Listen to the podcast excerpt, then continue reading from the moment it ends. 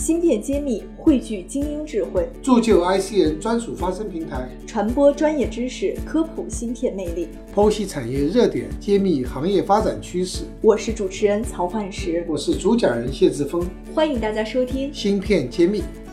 欢迎大家收听《芯片揭秘》，我是主持人幻石。我们今天和韩教授继续上一期的话题，因为我们上一期聊到中国的半导体其实起步并不晚，而且科研也相对走在世界的前列。那是什么原因导致了半导体在后续的发展中逐步的落后了呢？呃，改革开放以后呢，国外的引进呢，结果基本上把我们的就因为我们的规模没起来，所以我们的冲击很大。我刚参加工作的时候，我记得那时候一块就是钟表用的，或者就是墙上挂钟用的这种电路。当时西安钟表所还有我们八七八厂，当时卖那一块芯片，当时一个芯片卖八十块钱人民币。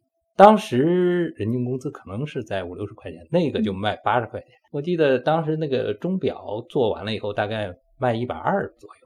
就是工资其实买不起，对对对，当时就是那个，就是一个表里的一块芯片的。但是后来慢慢这个改革开放以后，这个后来外头芯片进来以后，后来从没几年，那个芯片可能几毛钱吧一个芯片，所以说你这个没办法是让它盈利了。也就是说，国外有很先进的、已经很成熟的芯片，价格又很低。对。然后我们自己国产的芯片厂是怎么做也赶不上对你成成成成本，然后反而是就结束了。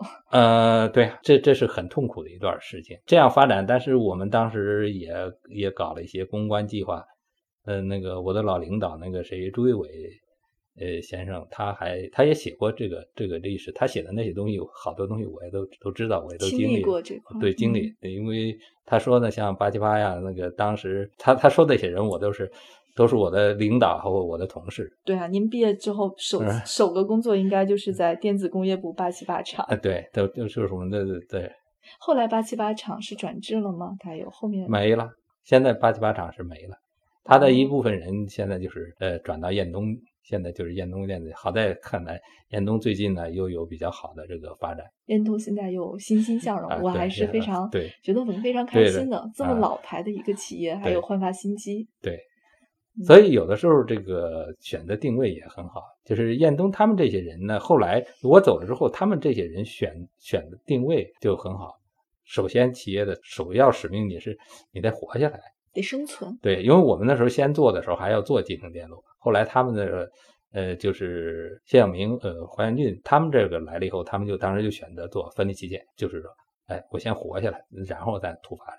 后来呢，你看他们发展好了以后，他们把基本上把北京这几家呢都。都输给他们了。您那时候感觉到摩尔定律的影响了吗？就是七八十年代，我们有这个概念吗？呃，那概念是有，我们学的时候就有。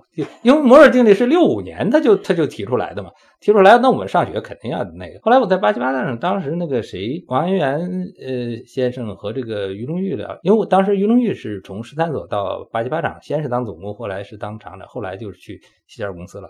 他当时和在北大就是请些外的。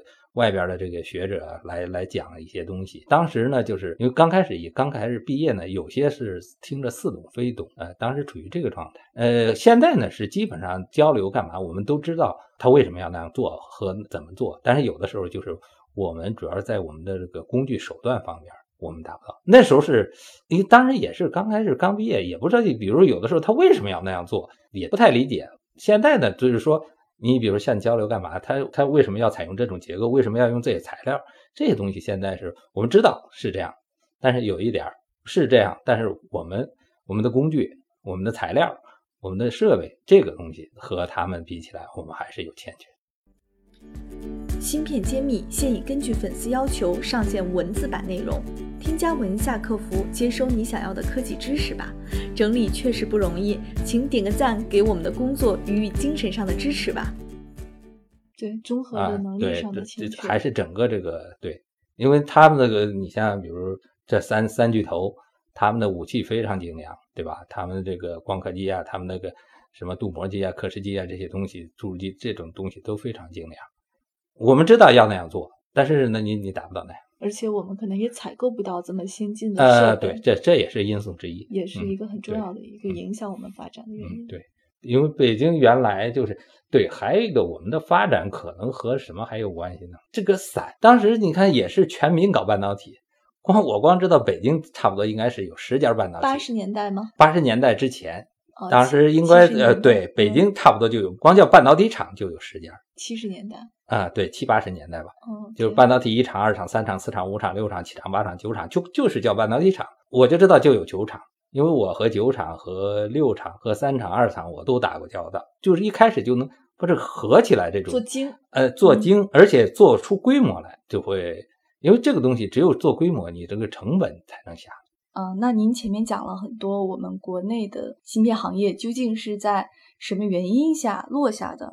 那芯片行业它的竞争模式是和其他的行业不太一样吗？我知道像美国硅谷，它是芯片行业比较早的发源地之一，他们的竞争方式和中国有什么样的区别呢？我们当时就知道，我们都知道硅谷，对吧？硅谷它的发展，而硅谷这些挣钱的人，呃，都都是搞这些的人。可是我一直我们国内这个呢，实实际上一直是这些企业基本上都是处于呃亏损。